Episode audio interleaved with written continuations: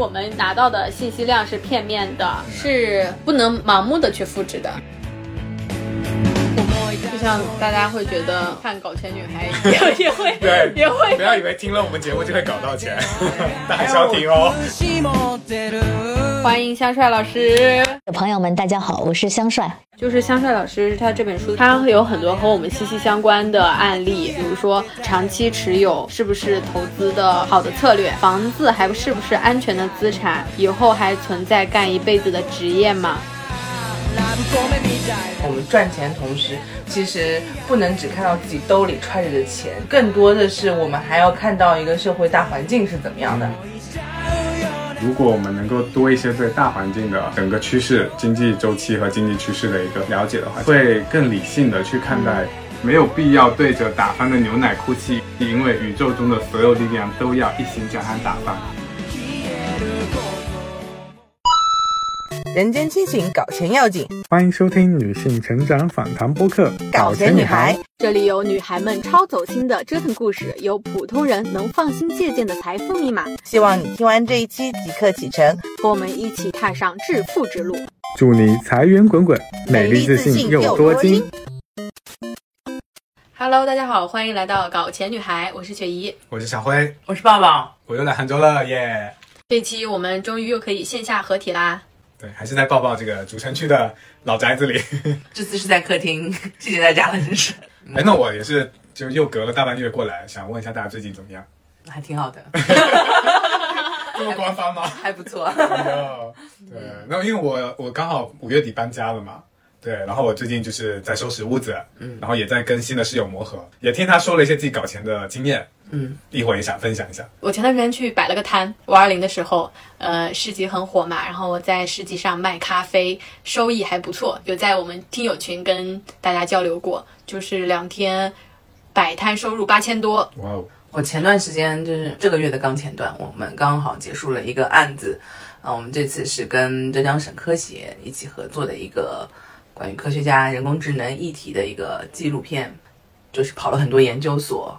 然后也跑了一些科技公司，然后，嗯、这次的片子呢，在专业上有一些精进吧，嗯嗯，那我是最近只有打工了，没有搞到什么钱，但是可以分享一下，因为我室友是一个博主嘛，然后他还挺会赚钱的，哇哦，对，他说他今年已经赚到了，就是他到目前为止已经把今年的那个收入目标已经完成了。他是什么博主啊？他是就是花艺，嗯对，然后他主要走的是那种定制嘛，他不、不做 C 端的，他是就是 B 端客户跟他定制。然后他跟我分享说，在他刚开始从广告公司辞职出来创业的时候，他就给自己定了一个定位，说我就要做中高端的客群，中高端的品牌。然后他如果一开始你就把自己定位在比较便宜的那个 level 的话，你很难就是升级，很难往上走，就是客户对你的印象就会觉得啊，你就是那么便宜啊，那就会跟你砍价。嗯，就你可能吸引到的就会是价格敏感型的那个客户。如果是这样的话，就是我不确定他这个道理对不对，因为可能就是一开始如果你本身就没有什么钱，那是你是客户在挑选你，而不是你挑选客户。嗯，而且你也没有什么名气嘛，一开始，对吧、但是我不知道他是怎么样能够一开始就能够坚持做到说这个坚守自己的定位。因为他是开始了，他才能做这个事情啊。他是哦，他有一开始有存到存一笔那个存款几十万这样子，所以我在想，可能确实是有这个底气，他才会去做但我觉得一开始积累的也不是钱吧，我觉得一开始要积累的是作品，资源他才有嗯，作品，不是对。他辞职之前其实有在做那个自己的那个 IP 嘛，然后有了一点点名气以后，他就开始辞职了嘛，就觉得哎想全职做这个事情。但是因为他之前他积累的这一点点名气和作品啊，他如果说从一个小白一开始嗯就定制在中高端的客户群体去聘取一些很贵的价格呢，可能也不一定吧。那就要扣回那个我们今天的主题嘛，因为是说道理我们都懂，为什么我们还我们还这么穷？对，所以就我就是最近听到的这个道理，就是我的室友跟我讲的定位理论。啊，我要驳回一个，就是我我觉得这个一定是他在有一定基础上了之后，他才能定位。如果说他跟你说这个话，你没有任何的 freelancer 的经历，然后一开始就去定一个很高的价格，其实我觉得这样的表述还不是那么负责任。因为无论你就是像我嘛，我我们现在是跟香菇在一起做工作室嘛，那我们平时也是去聘取一些案子啊去做啊。那无论是你聘取到一个新的甲方，还是你开始的一个新的选题、新的赛道，它都会需要一些试错成本。这个试错成本就是一个小代价的试错成本嘛。嗯，那那不可能说我这个小代价的试错成本，我就可以聘取到很高的钱。就是我做生意的理解，就是我们还算是一个老老实实的手艺人嘛，就是靠自己的劳动力和自己的技能去换取钱嘛。那么当别人也不相信我，我也不相信别人的时候，双方付出一些小的代价去做一些小的案子，然后但这个来达成的是一个信任基础。有这个基础之后，我才能再去我的这个基础的专业基础上去加码嘛。嗯我认为的高端定位也好。做高端的活儿也好，它都是层层加码上去的。它不可能一开始我直接辞职做一个 freelancer，我一要价要价一百万，谁会相信我啊？嗯，而且不论是团队也是要需要靠积累的，作品也是需要靠积累，人脉啊都是的。可能确实每个行业不一样吧。嗯，我好不是会找补哦，我不知道，因为他可能接触的圈子都是比较有钱的品牌，就不是价格敏感性的，导致他会觉得他用这一套方式是是 work 的，就是放在四海皆准，那这期千万不要被你的室友听到。没关系，让他听一下真实的社会。那真实的社会就是，如果是一个真金白银要付出去的交易的话，我就觉得一大笔钱就是需要很需要考量的，不仅是需要考量对方的作品，还需要考量对方的人品、信任各个方面。我们的工作习惯是，任何一个新的甲方，我们都是先做一个小案子，再再在上面叠加，因为小案子看人品嘛，嗯，对不对？嗯，做生意，我觉得核心还是信任，还是人品。那我讲讲我最近搞钱的故事。前段时间我看了一个呃纪录片，也想推荐给大家，在 B 站上叫做《富豪谷底求翻身》。它这个设定很好玩，就是把已经很有钱的富豪，呃，把你丢到没有人认识的偏僻的地区，只给你一部手机和一点零钱，其他的什么都没有，然后让你在三个月的时间里赚到一百万美金。这部纪录片我觉得还挺好玩的。然后就看这个富豪他是怎么样，最开始就真的是睡在车里，然后通过倒卖轮胎，在节日的时候卖气球，嗯、赚小钱，嗯、支付他的房租之后，又通过比如说倒卖了一一一套房，然后最后呢，他把自己的事业定位在做一家烤肉店，然后最后达成他要赚一百万美金的这个目标。然后中间有一个环节，就是这个富豪为了宣传他刚开的这个呃啤酒烤肉店，他们就参加了市集上的一个烤肉节，然后在这个烤肉节拿到了第一。然后这个片段非常精彩，我也特别推荐大家去看。这个事情给我有什么启发呢？就是正好上个月五二零嘛，然后在杭州也有蛮多比较有意思的市集，嗯、正好我又比较喜欢咖啡，我就去摆摊做了一个咖啡的摊子。然后我当时为了这个摊子，我还设计了很好的产品。首先设计了一款曝光品，叫做茅台咖啡，就是有酒有咖，大家会觉得这个组合就很奇妙。对，做了一款茅台咖啡当做宣传的产品。然后呢，又做了一个利润品，就是呃凤梨苏打，因为天气很热嘛，五月份，然后又是一个户外的一个活动，大家很想要喝一些带气的，然后马上喝到很冰很爽的东西，所以做了一个凤梨苏打。嗯，然后另外呢，正好是五二零，我又做了两个有点情歌有关的，一一个叫魔法药水，一瓶一杯叫做乌梅子酱，对，情侣可以一起买，然后两杯是五十二。对，然后就是这样的一个产品设计吧，也比较简单，但是设计的也比较用心。嗯，我就想这一次市集上，首先一定会很好看，拍很多很漂亮的照片。然后另外呢，呃，我也设计了在这个市集上每天大概可能预计会获得的收入，然后我就去摆摊了。结果摆摊的第一天就开始遇到了一些问题。首先我的摊位，我到了地方我才发现，呃，因为原本的布局图上是看不到这个场地实际的样子，我只知道我的。标志 C 五一是在哪个板块？我当时只能看到旁边好像是一块空旷的区域，我还想着，哎，这块区域可以让客户们坐下呀，有停留，这样就会有更多的呃销销量嘛。结果我到了地点才发现，后面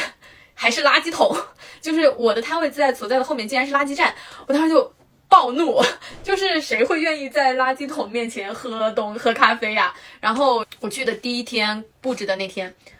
就非常的生气，然后而且那天是周五的下午嘛，然后到了之后等于就是手忙脚乱。我到了之后发现磨豆机没有带，就是我是去做咖啡的，然后发现没有磨豆机，然后对面的摊主过来点了四杯咖啡，真的，一上来就点了呃两杯茅台，然后两杯饮料，就是几百块的生意。但是我东西都没有准备好，就挺手忙脚乱的，再加上我的那个位置确实很差，嗯、我就很生气。但是呢，当时站在摊位的那一刻，我就突然想到，如果我是正在录《富豪谷底求翻身》，会是怎样？我就带入了一种我正在录综艺或者纪录片的这样一种视角。我想说，嗯，想象你这你是格伦，就是那个主角的名字，你会怎么办？我当时也想说，情绪管理，情绪管理，我不能失控，我要管理这个场子。包括当时还有朋朋友们一起来摆摊的嘛，然后我要给他们信心，然后我要我要属于拿主意的这个人，所以当时就是我让大家就基本上去布置。这个我们的东西要怎么去做？然后一个动线设计好之后呢，我就好像那个格伦，就是考察场地，我把整个市集的从入口啊到呃它的活动场地的所有的路线我全部走了一遍，我就想象哪里人流上是大的，然后顾客大部分是从哪里进来，然后他们是什么样的路线，呃，另外现在这个场地我还有什么空间，我可以争取到更优势的一个地位，所以我就瞄准了在主舞台，就是运动会旁边的一个。场地，因为这个刚好那个角是空着的，又能塞下一个摊位。我当时就在想，说我一定要拿下这个摊位。这个事情有什么启发呢？因为其实我我本身是一个很 I 的一个人，就是我不不喜欢或者说不擅长跟别人提要求，去争取一些东西吧。可能大部分的时候我都会觉得，哎，差不多就行。但是那一刻，我就真的是想象我正在录一个。综艺搞钱综艺，呃，我今天来的目的，我既然来都来了，我就是要首先我要出摊，我就是要赚钱的，和我要拍好看的市集的宣传照，那我就不能在垃圾桶前，以及在这个位置，它会影响到我的生意，嗯，所以我就想说，不管怎么样，我一定要给自己争取到好的一个条件位置，我就去找主办方各种交涉，到把所有的场地都跟他分析完，我说你这个位置必须要给我，我不能在垃圾桶面前磨咖啡，然后主办方被我。折磨到不行，他就说：“好好，你搬到那边去吧。晚上今天收摊结束，你搬到那边去。”然后结果主办方都同意了之后，这时候保安队长跳出来说：“不行，这是一个什么什么通道，然后你们在这里会阻碍到我们白天运输垃圾。”我当时在想，说我怎么就跟垃圾桶就就跑不开了？然后最后呢，我因为想到已经不会有任何比这还要优秀的场地了，因为他在那个呃运动会主舞台的边上嘛，大家在这白天就是在这里看宠物的呃运动会。大家会有顺势的往最近的摊位去寻找有没有什么吃的喝的呀？我说我就必须要这个位置。然后最后的妥协的点是在于，就是白天我们把自己的摊位摆在这里，然后晚上我们要把自己摊位的所有东西，包括连连带帐篷都要挪走收起来，方便垃圾的清运输。所以就是为了争取到这个位置，付出了比较大的一个沟通成本啊。但是反正老娘一定要这个位置啊。然后果然，我第一天的销量也就。几百块吧，啊，就除了对面那个摊主买了四杯以外，几乎没有卖出什么东西。然后我第二天就光第二天一天就卖了有四千四千多，就十倍的这样一个销量的一个变化。所以我当时就在想，当你想要做一件事情的时候，你该争取就是要争取。就包括我的那个帐篷是搭建公司连夜给我搭的，因为我之前他们只给我了一个普通的伞，这样子的我的效果其实很差的。但我当时想说，凭什么呀？对吧？就是。我也是付了同样的摊位费的，你凭什么给我这个位置？所以，呃，就是做生意就是这样，就是该争就要争，该抢就要抢。当然我没有抢别人的东西啊，但是我就觉得，呃，我既然来这的时间，呃，只有两天的时间，对吧？两天半，那我来都来了，我还准备了这么多物料和食材，如果它浪费了，首先它浪费的是一些成本，它还浪费了我的时间，所以我就觉得说我来这里的目的我一定要达到。所以呢，在嗯，搬完位置之后，我的销量直线上升。然后第二天呢，虽然也是按照一切正常达达标了，嗯，但是因为下午在五点多的时候就下雨了，所以相当于提前收摊，没有前一天的销量这么好。但最后取得的成绩也还是不错的，就是嗯赚了八千多，就两天半的市集。因为摆摊现在大家还挺火的，我们群里也有很多人在讨论嘛，所以我就把我怎么样去参加一场市集。嗯，当下的过程给大家复盘一下。对，然后你刚才讲的时候，我就想到你安利我们看那个富豪谷底求翻身，然后我们看了你刚才说那个片段，我就觉得那个富豪厉害点，他是他会善于发现商机，就是他会找到说哦，我知道这个小镇有很多那个废旧的轮胎，用倒卖的方式去，就像你分享的说，很多商业其实就是卖信息差嘛。他就去倒卖这种二手的资源，包括二手车、二手房，他都是就靠这个就重新起家。然后你刚刚说到，当你想做一件事情的时候，还是要自己争取。然后我想到另一个道理，就是很鸡汤的说，当你想做一件事情的时候，全世界都会来帮你。但是其实没有人在帮你，是你自己争取的，只有靠自己争对，取。就没有人会帮你，你要自己想办法，你自己去争取，自己去要。嗯，我还想到了一个鸡汤，就是只要你把事情做好，钱就自然会来的。我觉得这也是一个伪鸡汤，啊就是现实生活中，就算你把事情做得再好，如果没有人知道你，你赚不到钱就是赚不到钱对啊，酒香也怕巷子深。对啊说的这个就是呃被看到吧。我觉得可能我们在做自己的事情的时候，就不管工作还是做事，会觉得没有人发现，然后我们会有一种比如说差不多得了得过且过的这样一种心态。对，就比如说我如果是。没有带着我正在录纪录片的这样一个视角，可能我也不会那么去争取。所以我最近会在做一个练习，比如说我做一个项目或者呃某个事情的时候，我在想说，我正在参加一个综艺，然后会有很多 video 在在录我，那我要怎么表现？就是我就不会随意的就就说差不多就行了，我会想这个东西变得更好。我前两天看到一个，就是说，呃，如果你如果你瘦不下来，呃，你就告诉自己下个月你就要出 C 位出道了，你得赶紧瘦下来，你可能就会多一些动力。所以我觉得很多时候我们听到那些道理是那种成功者他已经成功了，然后他就风轻云淡的说了一句，或者说有一些观点，它是在某个特定的环境下，想要复制它是不能盲目的去复制的，嗯就是它也需要一些条件。对，就比如说前几天，我记得在我们听友群里面有一个粉丝说，嗯、他几个月之前看了一本书，是某某书某某书，然后他就买了一点国内从呃数据上长期会涨的指数基金，这是他的原话呀。但是收益还不如他被广告什么无脑吸引买的股票。嗯，他说我也我也是很偶然的看了这本书，但结果还是赔钱。就你你们怎么看这件事情？就是我读书了，然后我认真的在学习理财，但也亏了。就像就像我们今天的主题，就是 道理我都懂，为什么我还是那么穷？对，就那还要不要看道理？读书无用。嗯，嗯，我觉得还是这个东西没那么绝对，因为搞钱这个事情，我觉得还是天时地利人和。因为你哪怕看了这个书，可能你现在的环境跟书里当时的那个状况也不一样，跟作者的情况也不一样，而且每个人对同样的信息，他的理解力、他的解读能力是不一样的，所以我觉得不能完全怪这个书不行，但是就是也不用自我欺骗，说我看了就能搞到钱。嗯，就大家还是理性看待这个事情吧。就像嗯大家会觉得看搞钱女孩也 也会对也会不要以为听了我们节目就会搞到钱，对但还是要听哦。我觉得就是可能很多人他的专注的点是在自己这个方面，就比方说他看的某书吧，他去做投资。但是因为大家知道经济学分宏观和微观嘛，那那如果说有一些它其实是宏观理论，不适用于你自己在做一些个人投资理财上的一些微观的经济的一些行为嘛，因为我觉得不看大环境，我觉得可能也是会不那么适用吧，我觉得。我觉得还有一个点是说，呃，我们有没有跨越周期？因为现在，比如说你学习投资也好，你去买指数基金也好，或甚至说，呃，听了节目你去做某个项目也好，就是我们总想付出了就马上有收益，但是其实以现在的市场背景来说，和我们投入的程度来说，它的收益不应该是当下就得到反馈的，就像。我们说的听消息炒股一样，就是你你觉得你听到了这个消息，你马上去买股票，嗯、其实大概率是会赔的，嗯、而不是说你买了马上就会你就会涨。嗯嗯，那我看了一本书，我马上去做了一些操作，可能这个也说了嘛，它是长期看来会涨的，比较稳定性的一些投资收益，但是它当它最近几个月嗯，它赔了。其实这个现象也很正常，嗯，所以我们应该还是要调整自己的心态。我觉得以现在的情况来说，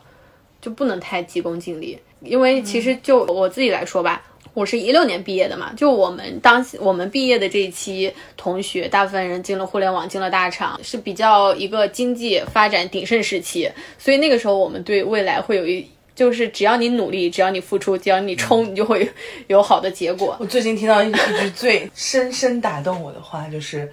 当你每天可以赚两万块钱的时候，你就会突然发现，勤奋不是致富最重要的点。那什么是最重要的？我不知道，可能信息差吧。日入两万，对啊，月入六十吗啊？对月入六十啊一年七八百万的人，他一定他不是靠勤奋努力哦来、来赚钱的，至少可能会有勤奋努力这个要素吧，但他一定不是关键要义。而且我还发现一点，就是比方说我们去看的一些理论啊、书籍啊，它可能会有一定的滞后性。嗯，嗯、就是它的数据样本都是之前的。这这是一个方面嘛，然后大环境也始终都是在变的嘛。我们刚刚讲了这么多呢，其实并不是说这个道理本身对不对，而是我们在探讨一种，当我面对一个别人给我们分享的建议的时候，我们该如何去看待。我自己个人感觉，就是道理我都懂，为什么我还是穷？这点上我的责任会比较大，不能怪那些道理。所以说，我们在面对这些道理的时候，我们总结一下我们刚刚说的那几个点吧。第一个就是，其实我们面对的很多情况下是别人随口的说一句话，或者跟风看到的一个信息，或者就是片面的片面的信息。但那些东西它其实没有前因后果。我们相信这些东西的时候，有或有时候会过于把它当做一种信条，然后去执行。我觉得这个可能过于片面。就像别人跟你说你定位就必须定位高端，就像别人跟你说，呃，你只要你只要把东西做好，就一定能赚到钱。我觉得这些句话单说没错，但是在实际运用上，我们不能只认这个死理，就是片面的去说我按照这个做了，为什么没有结论？嗯，对。嗯，二点就是我们没有去跨越周期，就我们现在的所有操作，我们都想当下它就有结果。我们买了一个基金，买了一个股票，就想它马上涨，这个其实是不现实的。如果我们在学到以及进行长线收益的操作的时候，我们就要有跨越周期的这样一个耐心，三到五年甚至更久，十年以上。我们这个年纪的投资新人来说，还没有经历过跨越周期这样的一个体验。还有第三点就是，我们会很喜欢看一些微观的、具体的实操方面的建议，嗯，会想要听到马上就能去做，嗯，比较少的去看一些宏观层面上的经济报告也好，或者是一些整体趋势的内容，因为这个东西它枯燥嘛，它没有意义，我也不太喜欢，谁爱看呀，对吧？但是我们不得不说，因为我们。嗯，对于现在我们所处的经济环境，嗯，它是什么样的一个趋势，我们不了解，那我们去进行一些投资，效果也是不好的。就像我之前很喜欢一本书，叫做《激荡三十年》，嗯，这本书非常推荐给大家。然后另外一个在 B 站上有一个系列叫做《激荡四十年》，它就是把那一年的大事件都整理成了一期，非常干货。这个我特别推荐大家看。嗯，它现在应该才出到九八年、九九年吧，嗯，还没有来得及出完，因为它每一期的时长实在是太久了，嗯，所以推荐大家一定要给这个 UP 去鼓励一下，让它继续更新。我为什么喜欢看这个系列呢？是因为我曾经也在想过，呃，在改革开放这三十年以来，那些赚到钱的，就我们现在看到的这些企业家们，他们是因为什么原因？嗯、呃，抓到了某个时机，还是他们做对了什么事情，他们能赚到钱？如果我们想要学道理，不能只读微观的，我们还是要了解一些宏观的市场背景和我们所处在什么样的经济环境下。对，因为我觉得搞钱还是，我觉得心态很重要。那这个心态取决于你要对大环境有一个认知。嗯，如果我们现在就是在一个下滑的、在下行的一个经济周期里面的话，那理财的心态，我觉得还是求稳。那可能之前市场比较好的时候，你可以稍微预期高一点，然后做一些风险更高的投资。然后这个也是我觉得最近看了一本书，有给我很大的启发，让我对宏观经济有了一个认知。那就是我们今天这一期要推荐给大家的《钱从哪里来四岛链化经济》，是国内著名的经济学家香帅老师的。欢迎香帅老师，没有来到我们现场。我们那个通过书跟香帅老师神交，啊，神交神交！我第一次知道这本书《钱从哪里来四岛链化经济》，是因为我二零二二年的年末。听了他共潮生的演讲，当时还只是抖音上刷到的一小片段，然后我就去跟踪了他的账号，然后把所有的共潮生的一个小片段、一个小片段都听了，但是呢，还不是最全的。然后我又去找香帅老师的《香帅的金融江湖》的那个公众号，然后我又顺势买下了这本书，然后跟跟小辉和雪姨分享，就也被安利到了，对，看了就非常过瘾，就拿到这本书。它因为它首先它不是一个呃大家会觉得很枯燥的经济学的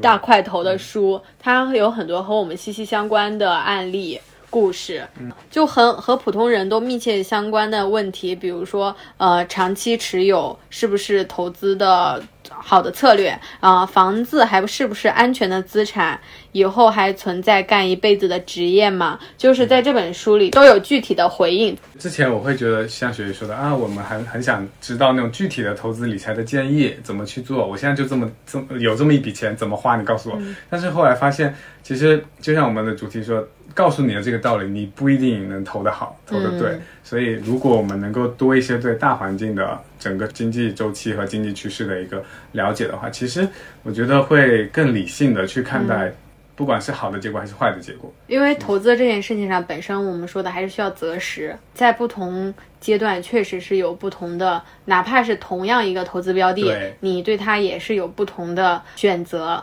和投资策略的。嗯，所以。这个东西真的是要多听多看，对。然后这本书其实是香帅老师和他们的团队一起用了一年的时间，查阅了数万份的资料和数据，调研了二十多个城市，积累了一一百余万字的素材，然后总结出了一个很有启发性的概念，叫做呃岛链化经济。也就是说，其实零八年往后其实是一个全球化的时代，然后世界是扁平的，然后大家都是很 open，我们要。呃，开开放的去链接彼此，然后设立很多这种共识和通用的规则，打通中间的这个壁垒。那其实疫情之后，我觉得整个呃这本书里面提到整个世界的格局变成了岛链化，嗯，大家更多的会是强调守住自己的东西，嗯，更多是一种本土的保护主义。其实大家会比之前没那么 open 了，嗯，那在这样一个大趋势下，然后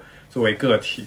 怎么去搞钱？钱从哪里来？说到时代变更，其实我觉得我们赚钱同时，不能只看到自己兜里揣着的钱，其实更多是要看到自己和这个社会。的关系，在这种关系下，我们如何能在这样的社会当中自洽，然后在这个社会当中赚到钱？所以更多的是我们还要看到一个社会大环境是怎么样的。其实我这里也很想跟大家分享，就是香帅老师正文里面的，嗯，关于岛链化经济的描述，他是怎么描述的呢？就是从全球化到岛链化，这里有两个特征，一个叫重新结盟，一个叫各自为政。什么叫全球化岛链化呢？在全球化的时代。世界是和平的，中间没有相互阻碍，所以全球化时代强调增长、比较优势和互利合作，会更注重全球的产业链分工。从二零一八年的贸易战到二零二零年全球疫情停摆，一直到二二年的俄乌战争之后，这个共识就变了。现在呢，我们都强调要有安全的底线，寻求和我们价值观一致的人。就是香帅老师他这本书的介绍有讲，他是调研了呃二十多个城市，用了很多的素材，然后和普通家庭都息息相关的财富的洞察嘛，其实就有很多其实和我们自己都有关系的。比如说他在这一章叫做沉重的房子，讨论了手里有钱还要不要买房，另外说要不要提前还贷这个问题，都是讨论的我们比较。热烈的一些选题，呃，大家会觉得宏观的经济的东西可能很很抽象，但是我们看这本书的时候，其实有好多点都觉得映射到我们自己的现实生活，因为有好多实例就是被他说中了。对，比如说，真的，他这一这有第三章的标题就叫“沉重的房子”，最跟我最近的情况就非常的。贴切，因为我觉得觉得房子对我来说好沉重。就大家认识我知道我的标签，一个点就在于就是说毕业五年的时候自己独立买了房嘛，啊、当时买房的动机也很简单，就是为了装逼，因为我手里有一大笔钱，不知道该干嘛。那普通的一些奢侈品呐、什么都满足不了你那个膨胀的欲望了，所以当时就买了房。然后在现在也过去快呃三年的时间吧，然后就让我觉得房子真的好累赘，再加上整个经济，其实现在对于房子大家。呃，不管怎么怎么刺激，大家都说它它已经对房价在疲软。疲软，另外一个就是它呃所不动产不动产，它就是 很难很难去交易，导致我对这个房子就也有点被拖的有点沉重。比如说我最近就很想搬家，因为养狗嘛，我就很想找一个带院子的小花园的房子。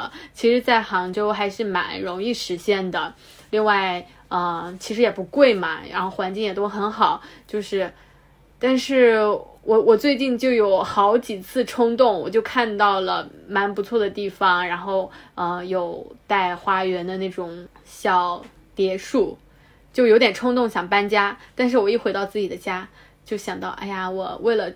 布置我的小家又花了一些成本，然后呢，但是我现在要搬家的话就比较折腾，就是你要又变成了大包小包，然后还有像是我要把我自己的房子租掉，嗯，然后以及我一些淹没的装修的投成本，所以就很难受，我就不想动了。但是我现在住的房子呢，又没有那么达标，我对于理想生活的这个需求诉求，所以导致我觉得当时买这个房确实很冲动，因为当时在选它的时候是没有自住需求的，那个时候我也不在杭州嘛，然后现在刚好是因为我有这么一套房，然后那就自己住了吧，然后住的其实也没有很习惯，也没有很喜欢，老实说。有点鸡肋，就是卖的话又 卖的话就卖不掉啊！现在整个、对吧？最近的经济环境，然后所以卖的话就是亏。肯定亏，嗯，铁亏。像其最最近的新闻，大家也看到了，就是比如阿里裁员，大家纷纷跑路抛售，所那你以们房价有有影响？吗？呃跌了很多，所以我就觉得这个房子真的很沉重。早知如此，嗯当时就不装这个逼了。就等于说套回那个这本书的理论，其实你买的时候就是房价房市在走疲软的时候，就整个房价肯定是往下走的。就是第你二买的个，你买的就是就是一定会跌。四四九年加入国军，如果你当时看了这本书，你可能会稍微 hold 一下啊，晚一点再买，或者买个便宜一点的，呃，然后更多留点现金流在手上。这个谁知道呢？谁又没有前后眼？对啊，其实老实说，我如果我自己这么安慰自己啊，就是我不买这个房，可能我当时因为其他的操作也会把这笔钱亏掉。嗯，嗯，比如说我上次跟我的朋友在讨，就在聊这件事情的时候，他在安慰我，就是你好歹有一套房，你现在可以住，那些买了烂尾烂尾盘，烂尾楼的怎么办？人家也嗯掏了钱，还拿不到房，还得自己租房。比我想想上不足，比下有余呗。啊，对啦，只不过说想提醒，比如说我最近身边也有几个要准备买房的朋友，他们是刚需嘛，那其实我就会提醒他们不要把预算打得太满，也即不要把杠杆拉得太高，因为首先就是现在我们可预见的，就包括香帅老师的书也是也有提到。未来中国房市的这样一个预期的收益是什么一个情况？不要再再对他有过高的一些预期了对然后靠房子暴富了。对他不可你，然后另外一个就是说他的最大回撤，就是你能不能接受他要亏亏多少？其实香水老师他的这个里面举一个例子，我觉得还和我们普通生活就相关的。他就说周阿姨的钱怎么办？是呃香帅老师家的保姆，他说他要回老家请假回老家几天，他要去买个房，嗯、就手里有五十万。这个时候香帅老师就说，呃，你想好，因为你回老家县城买这个房，这个房肯定会是跌的。但这个时候呢，保姆就问他，那我该怎么办？我要养老，就是我手手里这波钱，我该干嘛去？我们如果不买房，我们该干嘛呢？嗯，嗯，其实这也是一个值得思考的问题。如果需有买房需求的人来说，房子是一个不可回避的问题对。那我们要怎么去面对？就是必然要买房的这个需求，我们要怎么样买的好一点？嗯，让自己的资产保值保值，至少不说它呃大涨，但让你的你的选择是一种保值的选择。对，我觉得就是调整心态。如果你是刚需房，你这个钱就是该花。然后就像雪姨的朋友说的，因为你就是享受了这个住的这个这个服务嘛，你的生活质量确实也是改善了，那你就不要再想说从这个房子里有什么投资的这种回报。然后这个书里还提到一个疤痕经济，我也很有共鸣，特别是经历上海封控三个月嘛。然后它疤痕经济就是说，当我们经历了一些，比如说像疫情啊、战乱这种，呃，很大的震荡之后，其实大家的内心需要一段时间才能恢复对于经济的这种信心，或者是消费的这种这种积极性。然后，嗯，我觉得身边包括我自己，现在大家都是在消费降级。就以前鼓吹的是什么断舍离，现在就是能囤就囤，然后什么东西量大，我们就是买那个量大然后打折的优惠的就囤着。包括现在也都主要是用拼多多了，淘宝也用的少了。我还有觉得闲鱼，啊，对，闲鱼，包括我最近搬家嘛，然后我们那个家具什么全是中介免费给我们，他们会有一个那种就是二手家居的交换群，就是中介从那个群里给我们淘来的，然后我们也就就用的很开心啊，就觉得哇省钱了，对，所以我觉得。嗯，经历了这些事情之后，对自己的理财的心态、投资的心态也有影响，就是更偏保守型了。哦，就是我不会想要去再买什么基金啊什么的，因为我的基金也也套住了，也在亏。嗯，就整个心态就是大大转变了。嗯，没那么激进了，这个是我的一个感受。还有一个我自己很有共鸣的是，嗯，技能比专业更重要。其实到我个人本身，我其实是花了三年的时间去考研的。其实这三年的时间也是一个时间成本，也是可以就我现在的我来看吧，所有的时间都是可以折算成钱的。所以我在考研这件事情上面投入，其实是我人生三年的该赚钱的时间。我其实没有在赚钱，我基本上全脱产在复习以及做一些临时工啊这样子的事情。就我之前跟思雨聊到嘛，那段时间我过得非常不好，也非常的穷。那我现在嗯，作为一个嗯如愿以偿的考到了一个九八五的硕士，所以肖帅老师这里有一个章节叫做“技能比专业更重要”。我们这个行业就是特别有感触的，就是学校里面教的或者一些理论的专业性的知识，跟我实际用技能去换钱的那个技能是出入非常大的。那我觉得我其实毕业之后来做工作，然后再到现在创业，等于说是我在市场上重新学了一遍，我该如何靠我这个这个专业去赚钱。当我们谈到如何用专业去赚钱的时候，就是完全是另外一码事情了。大家都从小都会被灌输一句话，就是你只要好好学习，将来一定能挣大钱。嗯，我现在看，其实两者之间不是那么太契合对等的，赚钱跟学习是两码事。呃，这里不是提倡大家读书无用论啊，读书它一定是能够提升自己的，但是赚钱跟提升自己是两码事情。我在香帅老师这本书里面感受最深的，他有提到技能创造流动性。其实我现在归纳起来，我的技能就是，嗯，作为一个纪录片工作者，我有很快的归纳信息的能力和与人沟通的能力。这个其实是我到社会上才学的那些技能。然后我觉得核心的就是我掌握了与人沟通、归纳信息以及调度拍摄这样子的能力之后，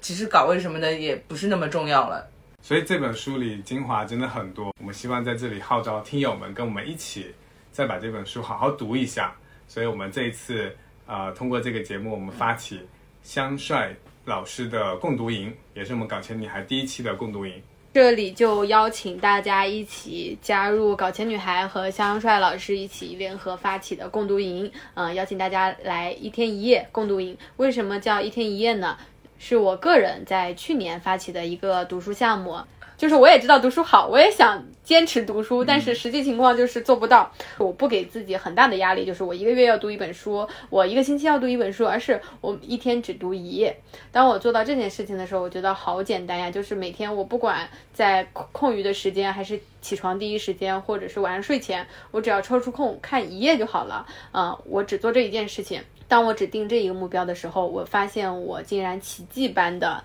坚持下来读书这件事情了。目前已经坚持了两百多天，带着共读营几十位同学都养成了每天读书的习惯。嗯，并且我们在养成习惯之后得到的反馈也非常的重要。比如说，我发现我是可以坚持读书的，然后我开始尝试去读一些大块头了，因为之前我是啃不下来嘛。嗯。但是我因为每天都会有抽一点时间去读书，这个时间其实花费不了我。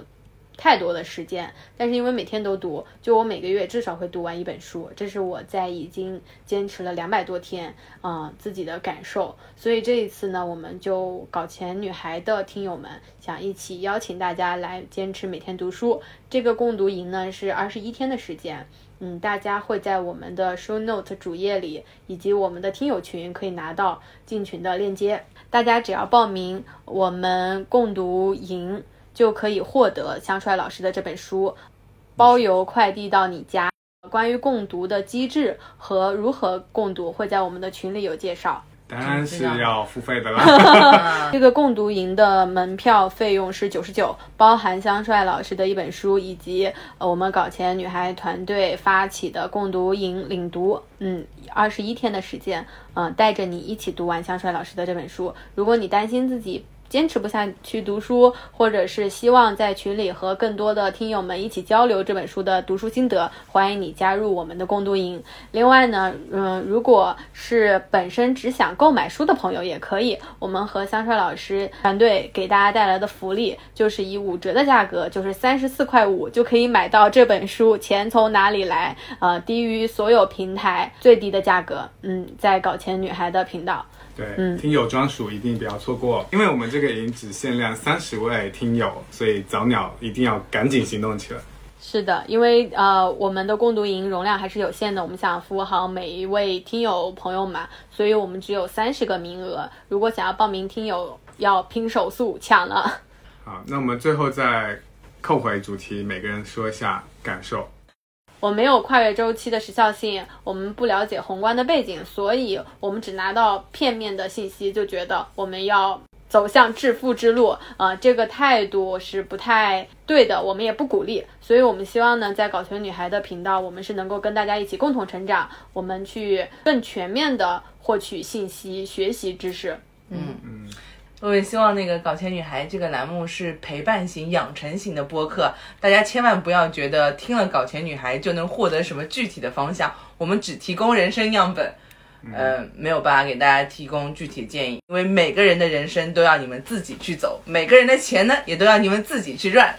怎么突然这么鸡汤？对，但是我觉得认同你的点是我们其实分享的都是自己阶段性的感悟，包括我们也之前讲了自己亏钱的感悟。对对，所以我们是跟大家一起在研究怎么搞钱，然后也在一步步的学习。所以不管是看书也好，还是实操也好，反正我们都会在节目里跟大家分享我们最真实的体验和心得。对，那对于这个主题，我的一个总结就是想用书里面提到的毛姆的那句话。没有必要对着打翻的牛奶哭泣，因为宇宙中的所有力量都要一心将它打翻。因为我觉得这句话就是说，我们如果对宏观局势和大趋势有了了解之后，其实我们的心态会更就是更理性、更客观，然后也能够接纳自己亏钱这件事情，所以也可以接纳自己穷这件事情。所以哪怕没搞到钱，也不要全怪你自己，就是全宇宙有问题。我们这期都没有没有去好好说说穷这个话题，那不然下期好了。啊，也可以。穷并不可怕，可怕的是，可怕是一直穷，可怕是认命了。大家一定要记得看 show notes 和评论区，然后加入我们的共读营，毕竟只有限量的三十个名额。希望大家跟我们在这一期的共读营中，能够获取你觉得有用的信息，让我们一起美丽、自信又多金。朋友们，大家好，我是香帅。今年呢，我的新书《钱从哪里来之岛量化经济》已经正式发售了。这是一个记录中国家庭财富变化趋势的二十年项目，今年是第四年，这也是第四本书了。二零二二年，世界从紧密合作的全球化转变成了有限连接的导量化，财富的底层逻辑都发生了变化。未来两到三年，房子还是安全资产吗？股票和基金还能长期持有吗？连大厂都在频频的裁员我们普通人怎么找到向上的职业通道？在这本书里我把对这些问题的观察和思考呢都分享了给你希望能够帮助你找到一条向上的安全的财富通道。